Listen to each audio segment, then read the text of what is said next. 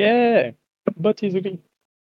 Le bot est arrivé et nous sommes de retour. Nous sommes les survivants du Sec Actu, le 18 février 2024, après moult déboires pour réussir à se réunir. Je suis ce soir avec euh, Blafarus Bonsoir à tous. et Windrid. Bonsoir. On espère un de ces jours retrouver aussi Loïs qui a failli venir mais qui a eu des problèmes euh, tout simplement de maladie euh, dans le foyer. C'est terrible, tous ces, tous ces gens qui ont en plus des enfants, c'est terrible. Et puis on espère retrouver aussi prochainement euh, d'autres contributeurs qu'on avait vus par le passé. La liste est longue vu que ça fait longtemps qu'on s'est pas vu, donc on va directement ouvrir le comptoir. C'est parti.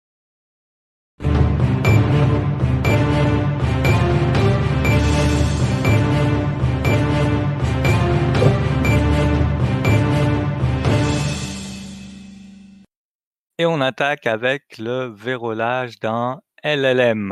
Un LLM.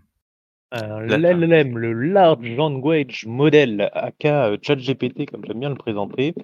Euh, Large Language Model, c'est vraiment cette nouvelle technologie qui a fait le boom en novembre 2022 avec euh, bah, la sortie de ChatGPT, sur laquelle on a dit Waouh, l'intelligence artificielle, c'est aujourd'hui. Euh, bon, bah, c'est pas encore le cas. Euh, mais là, ce qui est intéressant, c'est qu'on a des chercheurs qui se sont intéressés en disant est-ce que je peux créer un modèle qui se comporterait différemment euh, et donc dans le différemment, bien sûr, ça sera de manière malveillante dans un certain contexte ou dans un certain cas? Eh bien, ces chercheurs, ils ont réussi à créer un LLM qui, en fonction des commandes qu'on lui fournit dans le prompt, euh, est capable de commencer à générer euh, des backdoors dans le code qu'il génère. Alors, le, le modèle, il a été créé vraiment orienté code, création de code pour auditer, évaluer votre code et vérifier qu'il n'y avait pas d'erreur, et euh, générer du code quand vous lui en demandez pour réaliser quelques fonctions. Et en fait, si vous lui donniez le contexte, je suis en 2024 ou, euh, euh, ou une information comme quoi vous étiez après 2024, au moment où vous générez votre code, eh ben, le LLM s'amusait à insérer des backdoors dans le code qui était généré. Donc ça, c'est super intéressant parce que ça va nous montrer que ben, comme Wikipédia à son époque ou euh, d'autres applications, on va devoir faire confiance en fait euh, au modèle euh, et on va avoir beaucoup de mal à en fait considérer que l'information est fiable et surtout que les données en fait d'un LLM sont tellement vastes et tellement larges qu'il n'y aura pas de communauté qui vont pouvoir vérifier que le modèle fonctionne même si on est en open source. Et donc, euh, il faudra s'attendre à certainement des modèles qui seront vérolés. Et donc, bien attention à la maîtrise du, modèle que vous allez pouvoir avoir et comment est-ce que vous pourrez euh, l'intégrer dans vos applications métiers. Ça augure du bon temps, hein? Bon, on a encore du, du boulot pour quelques années. Alors, Windrid, euh, pendant qu'on est nouvelle année, nouvelle feature, Ouais, alors on a une, nouvelle, euh, une nouvelle fonctionnalité qui, euh, qui vient d'arriver dans la version 8 de Suricata, alors qui est toujours en développement. J'étais en train de regarder en parallèle quand allait sortir euh, la version 8. J'ai pas encore la date, mais je vois que la bêta 1 est prévue pour le mois de juin. Donc je pense qu'on a encore un peu de temps avant d'avoir cette fonctionnalité dans les dans nos sondes souveraines qualifiées par l'ANSI, puisque Suricata, c'est le, c'est le moteur euh, IDS NSM qu'on qu'on retrouve euh, notamment dans, bah, dans toutes les sondes euh, qualifiées par l'ANSI, qu'on retrouve dans beaucoup d'autres outils. Donc c'est un, un moteur de, de détection et, qui permet de, de générer des alertes sur, sur les flux réseau qui voient passer. Et donc on a une nouvelle fonctionnalité qui va peut-être pas paraître révolutionnaire euh, quand on le dit comme ça, mais en tout cas c'est quelque chose qu'on n'avait pas dans les règles de détection jusqu'à présent. C'est une, euh, une fonctionnalité qui permet de d'implémenter une, une certaine volumétrie de trafic qui passe dans les alertes qu'on va définir. Donc ça peut être des choses euh, intéressantes, notamment pour, euh, pour voir passer de, de l'exfiltration de données et, euh, et pour générer des alertes là-dessus. Moi je l'ai testé avec, euh, avec SSH et c'est hyper précis, ça marche vraiment euh, super bien. Voilà, donc je, trouvais que c'était c'était plutôt cool d'avoir cette fonctionnalité qui arrivait et qui permettait voilà, de créer des règles avec, avec ce contrôle de la volumétrie de données qui passe en entrée ou en sortie. top, ça va nous permettre effectivement d'affiner les règles. Sans transition aucune, on va parler de Suède. Ça nous fait nous souvenir de Morgane de temps en temps. Avec Blafarus, c'est un problématique de d'attaque sur la Suède. La Suède a subi plusieurs cyberattaques. Alors, a priori, ce serait un fournisseur d'accès euh, de différents services et ministères étatiques qui auraient été euh, auraient reçu un ransomware. Euh, mais par contre, il y a quand même eu beaucoup d'attaques DDoS sur plusieurs plateformes ministérielles, et donc on peut s'interroge sur le fait que bah, les attaques auraient été orientées sur la Suède suite au fait qu'elle ait annoncé rejoindre officiellement l'OTAN et qu'elle avait signé les différents traités. donc là, c'est intéressant, c'est de voir bah, le contexte géopolitique qui oriente potentiellement les attaques. Euh, on sait que même si c'est pas forcément orienté par un gouvernement, euh, on a quand même des associations euh, ou des regroupements d'acteurs malveillants qui utilisent l'actualité pour attaquer différents, différents États ou différents pays. On a l'habitude en France à Anonymous Soudan qui nous impacte souvent, les Iraniens, on a eu également le Hamas suite au soutien à Israël dans un premier temps de la France. Et donc on peut se dire, bah tiens, est-ce que l'épouvantail, ou en tout cas le le, le croque-mitaine qui est en train d'agiter euh, en disant attention, attention, euh, avec les JO, ça va être la fin du monde, euh, ça va être le cyber Armageddon, préparez-vous, préparez-vous. Et ben, et ce qu'il faudrait pas se préparer. Alors, je pense qu'on n'a pas besoin d'attendre un cyber Armageddon pour se préparer, il faut le faire dès à présent. mais c'est quelque chose qui est intéressant. Et ça me fait penser à un produit, je crois que c'était Citalid qui avait développé son logiciel. Donc deux anciens de l'ANSI qui avaient profité d'une base euh, d'événements euh, de géopolitique qui est mise à jour euh, régulièrement, je crois quotidiennement, et donc ils orientent le scoring du risque, donc la probabilité d'attaque, en fonction des événements en géopolitique. Ah ouais. Ouais, effectivement. Bon, après, les, les boîtes arrivent déjà pas à faire la base de la base. Je sais pas si elles ont besoin du contexte géopolitique, mais, mais effectivement, ça fait un critère intéressant. On va rester dans le domaine des incidents avec, le secteur de la santé, donc retour en France. Oui, on a vu, on a vu quelques incidents passer depuis le début du mois de février. Tout d'abord avec, deux tiers payants français, donc les deux plus importants. Alors ils annoncent 33 millions de Français qui seraient potentiellement impactés avec des données dans la nature. Donc il y a Viamedis et Almeris. Euh, et moi, je, pensais qu'il y avait plus que ça parce que j'avais en tête qu'ils avaient au moins 20 millions de Français chacun. Donc euh, voilà, attendez-vous à, du phishing, à tout un tas d'attaques, potentiellement à l'usurpation d'identité, puisque puisqu'ils ont annoncé que les données étaient limitées, mais qu'il y avait juste votre état civil à l'intérieur. Donc pour faire de l'usurpation d'identité, ça devrait être assez sympa. Voilà. Donc, euh, donc méfiance là-dessus. Je pense qu'on va être beaucoup euh, à être concernés.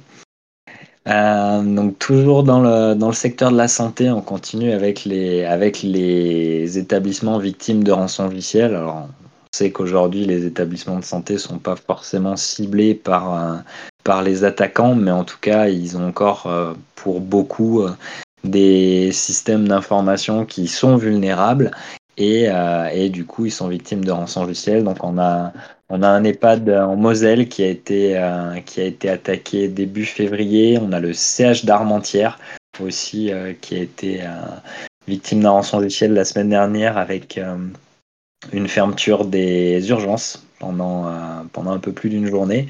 Et puis, on a un gros incident qui, qui n'a pas, enfin, qui n'est pas en France, mais qui a impacté un, nombre important de structures en, Roumanie. C'est bah pareil, un rançon logiciel qui a infecté 25 établissements de santé, donc du coup en, victime directe, et à côté on a 79 euh, autres hôpitaux qui ont fait le choix de déconnecter leur récit d'Internet parce que euh, derrière ils avaient des craintes et des doutes là-dessus. Donc du coup, bah pareil avec euh, avec forcément de la perte de service et, et potentiellement de la perte de chance pour les patients puisque euh, ça peut ralentir euh, les prises en charge. Euh, voilà. Et puis, info plutôt en off, on a aussi appris récemment qu'il y avait un, un éditeur de, de logiciels français qui avait été victime d'une intrusion dans son, dans son SI.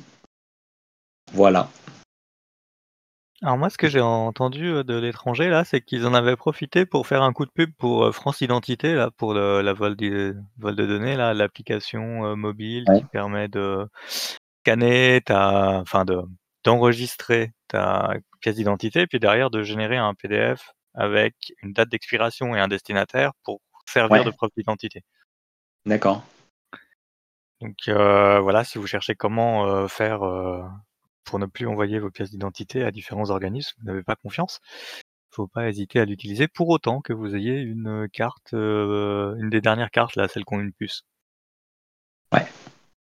Et les informations sur la carte, elles changent dans le PDF que tu envoies à ton, presta- euh, à ton prestataire ou à ton sous-traitant? Parce que c'est les informations, c'est tout le temps les mêmes. Hein, le- la date de création de la carte, euh, ton lieu de naissance, ta date de naissance, ça, Ouais, ça en fait, pas. ce que, ce que ça génère, c'est un PDF avec un QR code pour, euh, comme les factures EDF où tu peux vérifier l'authenticité de la facture, tu peux vérifier l'authenticité de l'extrait, qui dit voilà, c'est bien un tel, ça a bien été émis par un tel avec une date d'expiration, euh, par exemple d'une semaine, ou enfin, tu as la date d'expiration et tu as le destinataire.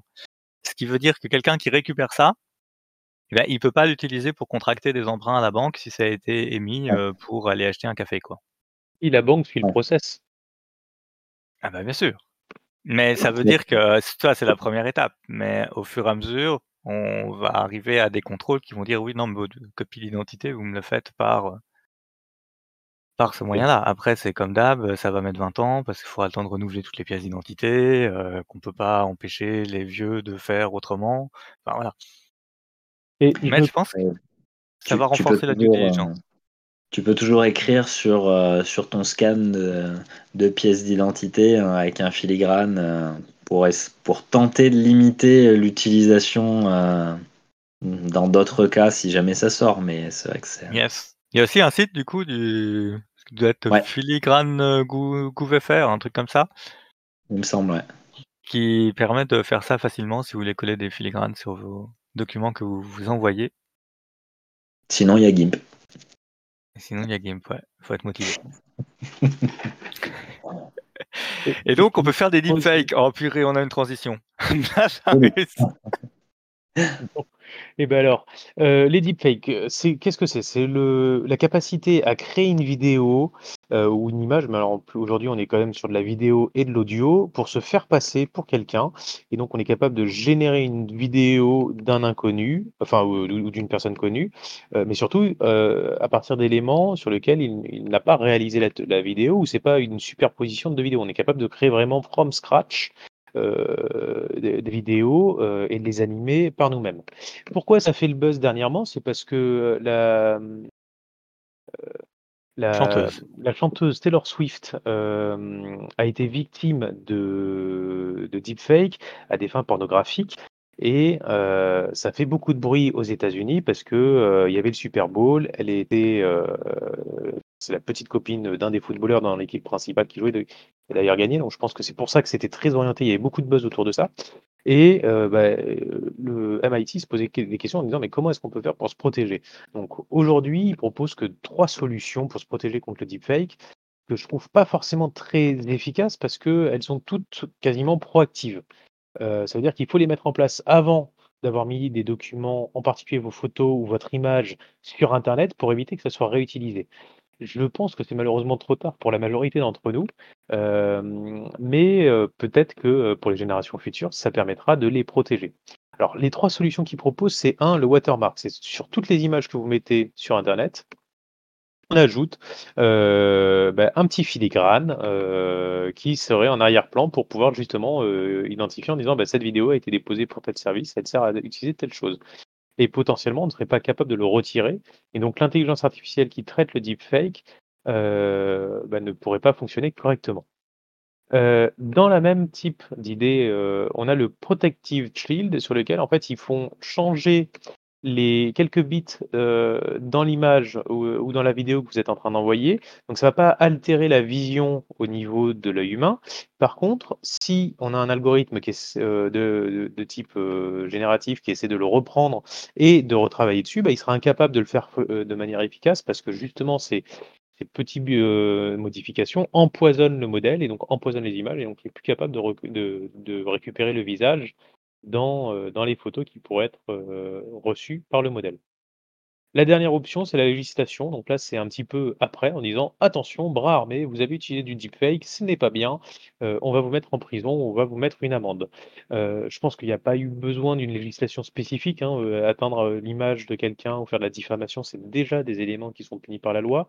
Mais peut-être que le rappeler ou, mettre des des amendes un peu plus importantes sera également plus, heu, peut-être plus efficace. Heu, mais en tout cas, on n'a pas de solution miracle sur lequel on a une baguette magique qui nous permettrait de lutter contre le deepfake ou la désinformation au sens plus large. Non, va falloir éduquer les gens. Voilà. C'est la seule chose qui peut nous sauver, le cerveau humain, l'esprit critique. ça me rappelle une vidéo qui était passée, euh, l'été dernier, je crois, dans les ça commence par une fille, euh, qui est animée, qui qui dit: «Papa, maman, euh, bonjour» et en fait, c'est du deepfake dès le début, quoi. Avec les photos que vous avez postées, j'essaierai de retrouver la vidéo, puis la mettre dans les liens, C'est une bonne sensibilisation à ne publier pas des photos de vos enfants. j'avais trouvé ça pas mal. Et donc, sans transition ah oui, oui, justice, police, tout ça. Euh, petit suivi sur SolarWinds, hein. SolarWinds, la dernière fois, j'avais dit que le CISO était, euh, enfin le régulateur du marché américain avait demandé à ce que le RSSI de SolarWinds, qui avait menti aux actionnaires, soit interdit d'exercer sur euh, l'ensemble des sociétés cotées, au marché américain parce que, ben, il a il a pas fait son taf et le seul angle qu'ils ont trouvé, c'est que, il avait menti aux actionnaires. Contre-attaque, forcément, de SolarWinds, donc SolarWinds qui défend, à la fois la société et son RSSI en disant, que la FCC s'octroie des, possibilités de juger et détourne la procédure et donc qu'il faut annuler cette procédure, absolument atroce. Donc on verra ce que ça donne, on vous tiendra au courant de la suite.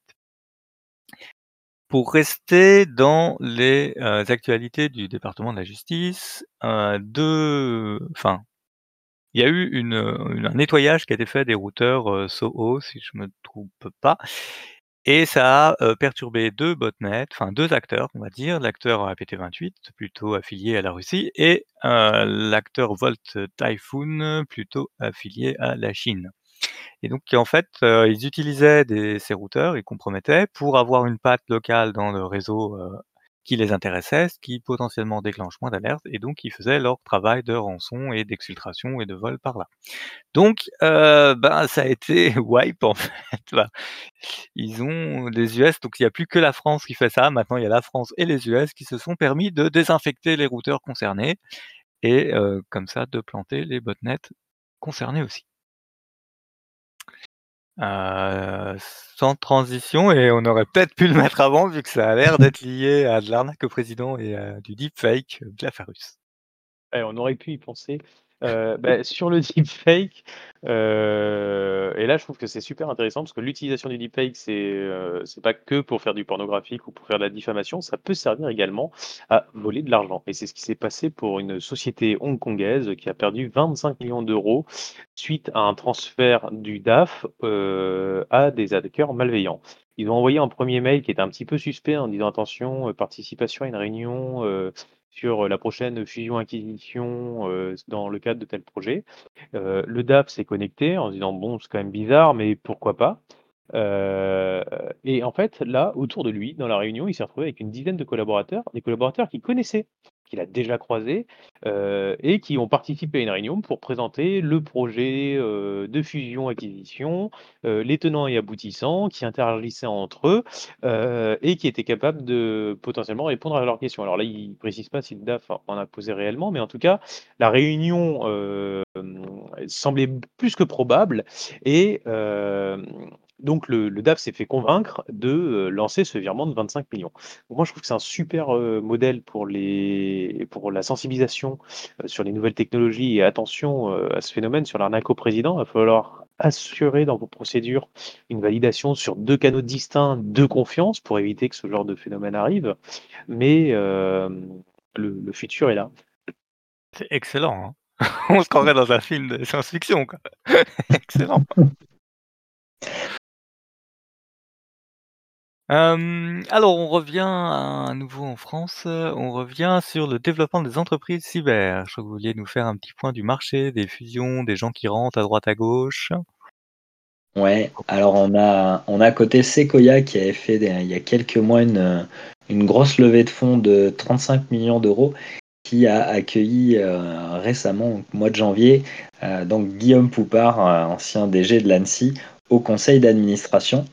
Et on a vu aussi donc Guillaume Poupard rentrer au conseil d'administration de Seclab, donc une autre société française plutôt, plutôt orientée segmentation réseau et, pas CTI comme Sequoia. Euh, donc Seclab qui adressait jusqu'à présent plutôt des, OSE et des, des, OIV dans son scope, donc a été euh, également racheté par Michel Vandenberg, donc ancien, euh, ancien DG d'Orange Cyberdéfense et euh, actuel euh, DG de, du campus cyber, donc qui, a, qui est devenu l'investisseur numéro un donc, de Seclab. Et euh, donc, comme je le disais, on a Guillaume Poupard qui a, qui a aussi fait son entrée au conseil d'administration.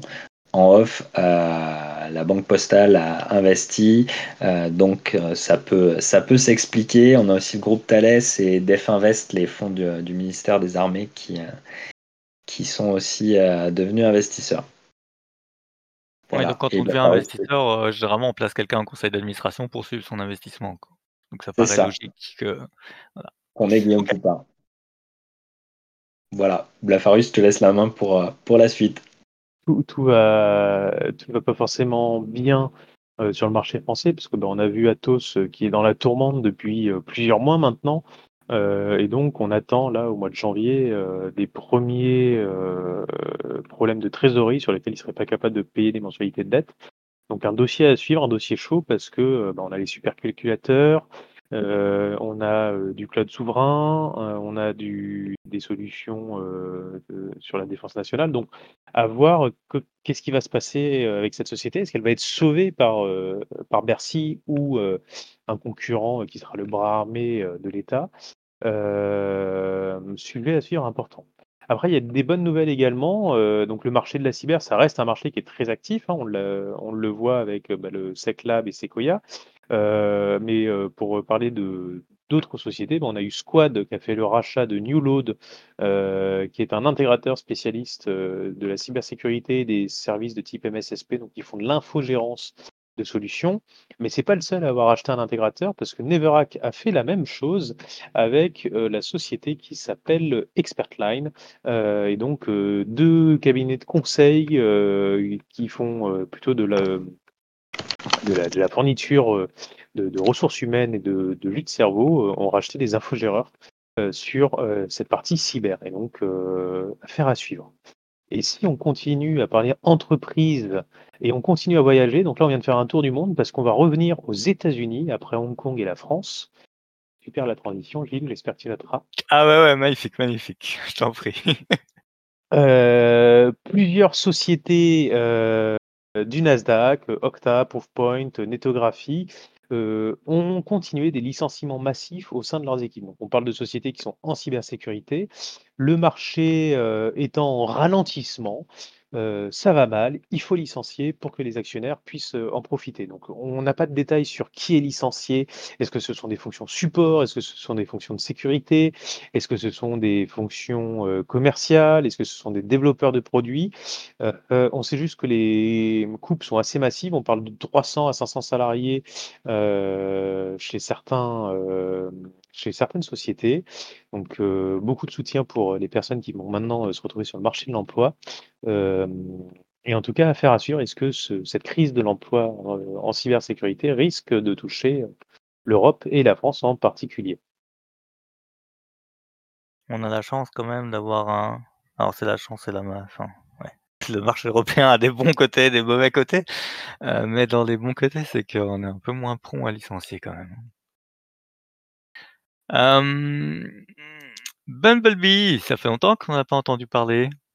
Ouais, ça faisait quelques mois qu'on n'en avait pas entendu parler et on a Proofpoint qui a sorti un papier nous disant qu'il y avait, euh, des campagnes en cours sur Bumblebee. Donc euh, pour, euh, pour faire simple, c'est un outil qui est plutôt considéré comme un loader, un outil qu'on voit depuis 2021. Moi, j'ai rien trouvé avant.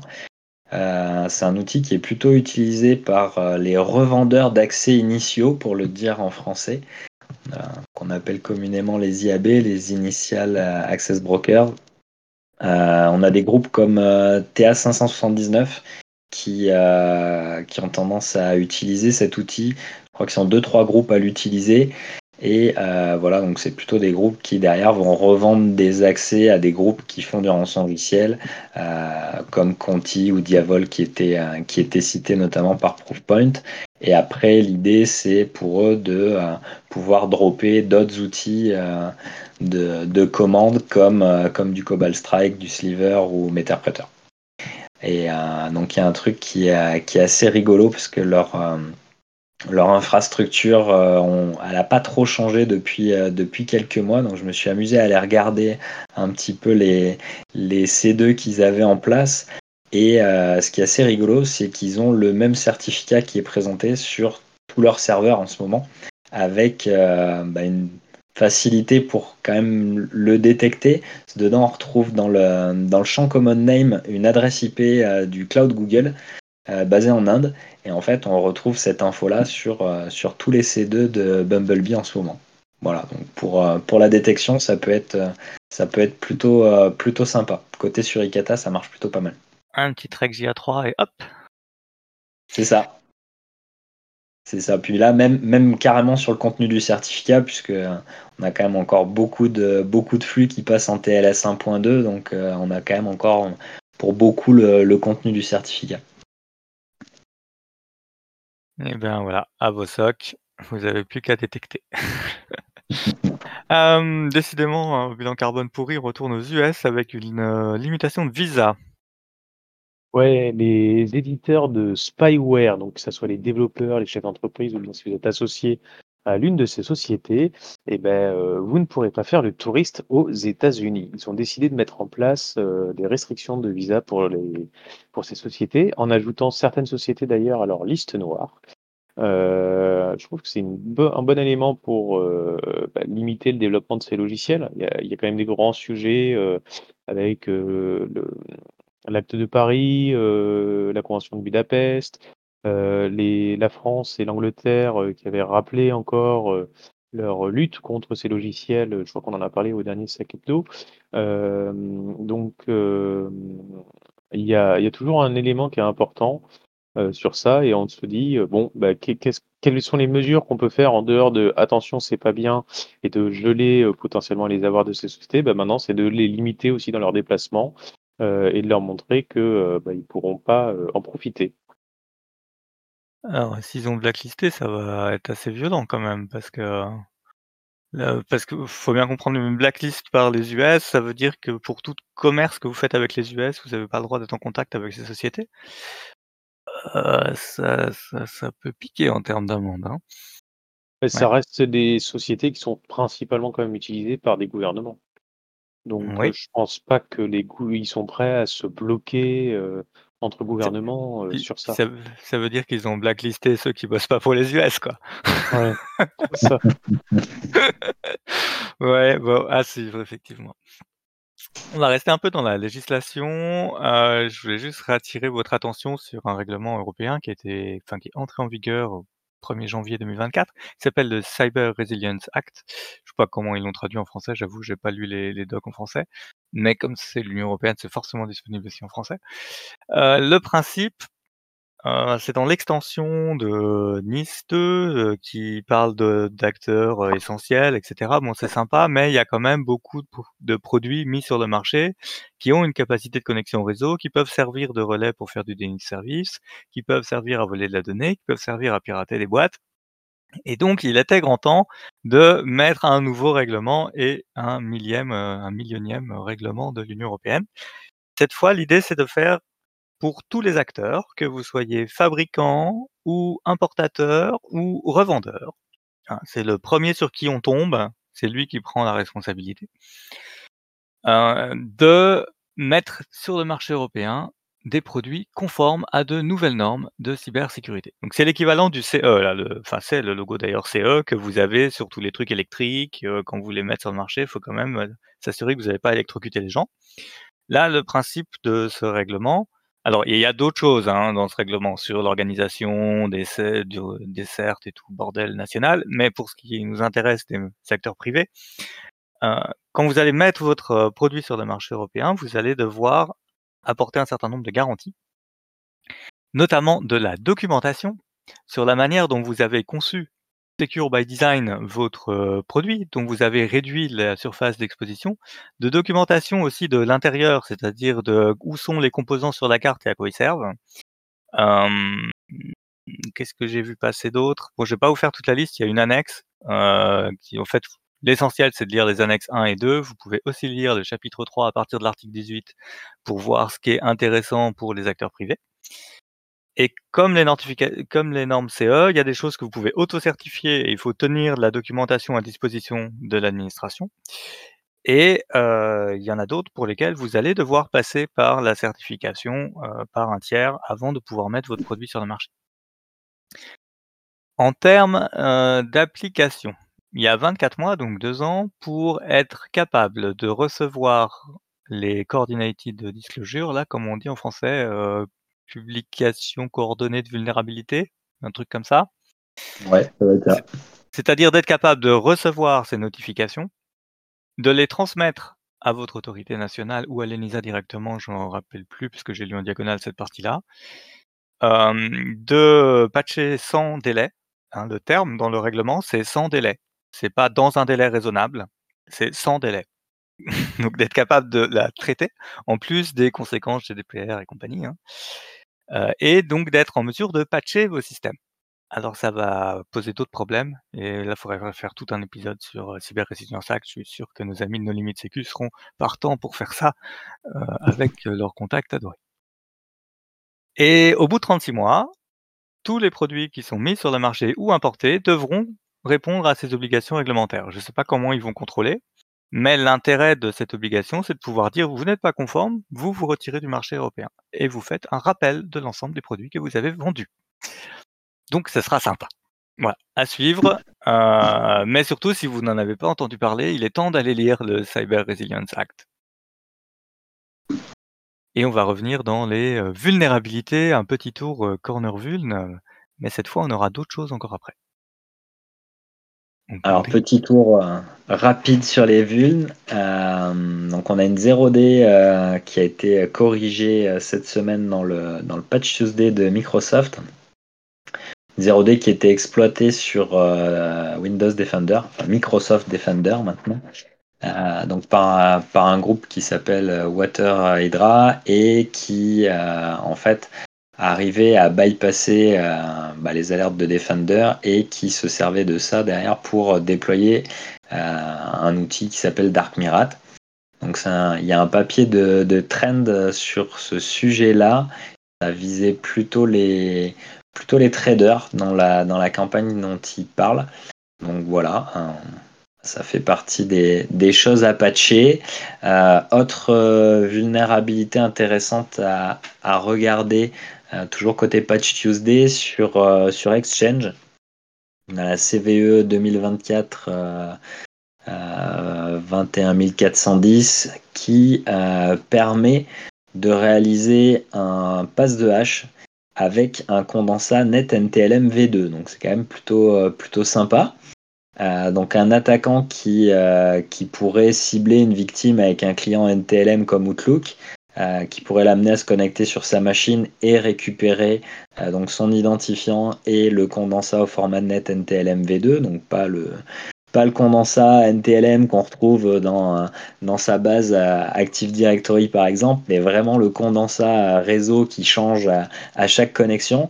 Euh, derrière, en fait, bah, on pourrait refaire une authentification sur, sur Exchange. Donc c'est plutôt sympa, c'est exploité. Euh, en parallèle, on a l'ANSI qui a publié une alerte, euh, toujours pour une vulnérabilité du patch Tuesday, donc sur, euh, sur Outlook. Et donc c'est la CVE 2024 21413 qui permettrait justement de récupérer le condensat NTLM sur, sur la machine et éventuellement réaliser une RCE. Donc si, si vous n'avez pas acheté un œil au Patch Tuesday cette semaine, je vous invite à regarder au moins ces points-là. Et le reste, évidemment, alors ça, on est sur des news qui sont pas, euh, on va dire, dernière fraîcheur, mais c'était quand même, je trouve intéressant de le rappeler. En tout cas, en tout cas, il y a encore pas mal de machines euh, exposées sur Internet qui sont vulnérables, donc je pense que c'est toujours important de le rappeler. Donc côté VPN, donc on a Fortinet qui a publié il y a 10 jours euh, un correctif avec une RCE non authentifiée donc sur le service VPN SSL et qui était déjà exploité. Donc euh, bah là, c'est chaud bouillant. Autant dire que si, euh, si vous avez du Forti avec le service VPN SSL qui est exposé sur Internet et que vous n'avez pas patché depuis 10 jours, il y a de grandes chances que vous ayez déjà des invités à la maison. Après, on a une RCE non authentifiée, pareil, exploitée sur les VPN d'Ivanti Connect Secure, donc anciennement Pulse Secure. Euh, qui est sorti euh, début janvier.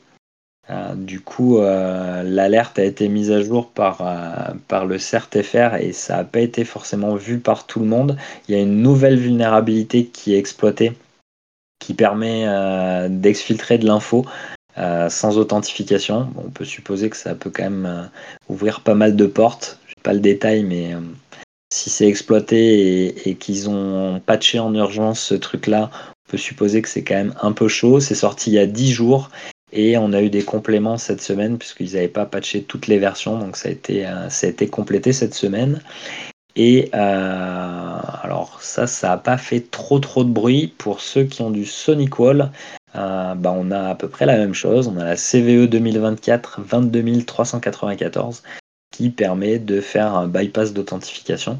Donc là aussi, euh, bah, c'est quand même plutôt chaud puisqu'on est sur des services qui sont exposés sur Internet. Voilà pour les mauvaises nouvelles. Ce qui est bien, c'est que dans le numéro de CVE, on est déjà pour 2024 à 22 394. Ouais, non, mais c'est fou. quand tu regardes le nombre de, de, bulletins du, du CRTFR, c'est hallucinant. Tu te dis, au mois de janvier, on avait déjà, on avait déjà passé les 100. Ah ouais, là, c'est une horreur. Depuis mi-décembre, le patching, c'est une horreur. C'est insupportable. Hum, ah ouais, je dois parler de Google Tag qui a publié un. Bah justement, tout à l'heure, on parlait de Commercial Surveillance Vendor, hein, des gens qui se sont fait blacklister, interdits de visa. Donc là, on a un papier du groupe de recherche sur ce qu'ils ont pu voir à la fois sur Android et puis sur iPhone parce que je comprends qu'ils aient pas envie de faire un papier qui disent dans lequel ils disent qu'il y a, que des problèmes Android. Donc ils vont aussi chercher les, sujets iPhone. Euh, parce que finalement, que ce soit une ou d'autres plateformes, il y a des chaînages de vulnérabilité qui sont complexes, mais qui sont utilisés. Et euh, c'est assez intéressant pour votre euh, sensibilisation potentiellement sur la supply chain ou sur ce genre de sujet, parce qu'on a euh, des, enfin des, témoignages de personnes qui se sont fait hacker de cette manière-là. donc voilà, ça peut faire du support quand on vous demande des faits et des faits, bah voilà, là on a des faits de gens qui se sont fait, sont fait boutrer, voilà. Juste un papier si vous étiez passé à côté qui est intéressant. Dans les autres, euh, choses intéressantes du moment, euh, du BitLocker TPM? Woundrid? Ouais, il y a une vidéo qui a été, euh, relayée là Ah, je l'ai perdu. On a perdu Woundrid, voilà, la censure. Censure de YouTube. Ah! Sont partout pour nous, bloquer quand on veut dire des méchancetés. Voilà. Voilà, on parle de BitLocker, pouf, ça y est, c'est fini. Euh, le temps qu'ils se reconnaissent, je te propose qu'on saute au l'article suivant. Exactement. Si c'est pas moi qui parle, c'est bon. Et ben, le dernier sujet, heu, sur notre liste, en attendant que Wound revienne, hem, et beh, il s'agit d'une solution de stockage qu'a développé, heu, Microsoft à travers, de la recherche. Heu, vous savez qu'aujourd'hui, bah, on a notre disque dur ou notre SSD, heu, quand on est sur notre ordinateur, mais quand on fait des sauvegardes qui vont durer dans le temps, on a d'autres solutions, des sauvegardes sur bande, ou bien, des sauvegardes sur microfilm pour les plus sérieux. Avec chacun des avantages et des inconvénients sur, la durée de vie, les conditions de stockage qu'il faut mettre en œuvre. En particulier, en général, c'est lié à des problèmes environnementaux, l'hydrométrie, le feu, l'incendie, les, mmh, les inondations. Heu et bah, là, les équipes de Microsoft, ils ont trouvé un nouveau format de stockage qui a l'air d'être assez prometteur. Il justement est peu cher parce que, il on le trouve, heu, facilement et on sait le faire facilement. Il s'agit du du verre. Ils sont capables de en fait, dans les couches du verre, de stocker les informations et de, pouvoir proposer pouvoir donc stocker des informations et les lire, bien entendu, c'est ça qui est intéressant et c'est, différent ce nouveau su format de de support et bah, il sera intéressant. Alors malheureusement, il y a quand même un investissement lourd à faire en termes d'équipement sur le matériel d'écriture et de lecture, mais c'est assez prometteur pour qu'on puisse s'attendre à, de peut-être d'ici 10-15 ans, à voir ce nouveau matériel, heu, mis en œuvre et je vois que Wound est Ah, revenu c'est parfait pour 10-15 la ans. transition. Oui, je suis revenu, désolé. Désolé, c'est un peu galère aujourd'hui. Hem, du coup, je je sais pas à quel moment ça a coupé. On en est au moment où tu introduis le BitLocker. Ah super, donc heu, merci. Donc BitLocker, je disais, ouais, que c'était, l'outil de de chiffrement, des périphériques de stockage par défaut sur Windows. Donc comme je disais, qui a été, heu, qui a été pété grâce à grâce à une écoute entre la puce TPM et le CPU et heu et un Raspberry, Pi et donc du coup, heu, ce qui est assez rigolo, c'est de voir, heu, la réponse de Microsoft sur ce sujet qui dit: «OK, on connaissait la vuln» et qui donne en solution d'atténuation, bah, plutôt que d'utiliser la puce TPN la puce TPM mettait un code PIN au démarrage. Je trouvais que c'était quand même plutôt sympa. Ouais, bah, qui est globalement ce qu'on devrait faire tout le temps, hein. Heu, moi, chaque fois que je croise quelqu'un qui me dit: «Oui, j'ai du BitLocker. Oui, vous avez un code PIN?» non, bon, vous n'êtes pas protégé à part contre le gars qui qui juste vous enfin, sait pas ce qu'il a volé, quoi. Voilà, qui pique le PC, heu, sans trop savoir. Et deuxième, heu, 2e reco, c'était de désactiver la gestion de l'alimentation en veille et éteindre ou mettre en veille prolongée l'appareil pour éviter, derrière que que l'utilisateur parte avec un truc en veille et qui pourrait être, potentiellement déverrouillé. Ouais, alors je veux bien s'il commençait à faire un Windows qui démarre vite, je je veux bien, hein, mais si déjà tu en perds 15 minutes à ouvrir ton Windows, pas trop envie de couper la veille, hein. Effectivement. Surtout si tu demandes à ton utilisateur de retenir 2 mots de passe, le mot de passe du BitLocker et ton mot de passe classique, c'est fini, on on est foutu. Exactement, ouais. Ouais. Tu donnes une YubiKey. Eh bien, nous sommes arrivés, heu, du coup, au bout de cette longue liste. Ah ah! Nous avons réussi à refaire un épisode au mois de février. On peut cocher la case et puis, heu, bah, on espère qu'on sera moins maudits pour les prochains épisodes. Alors, on vous souhaite un bon patching, heu, de vous adapter à toutes ces nouvelles réglementations et on vous souhaite, à la prochaine! À bientôt. À bientôt!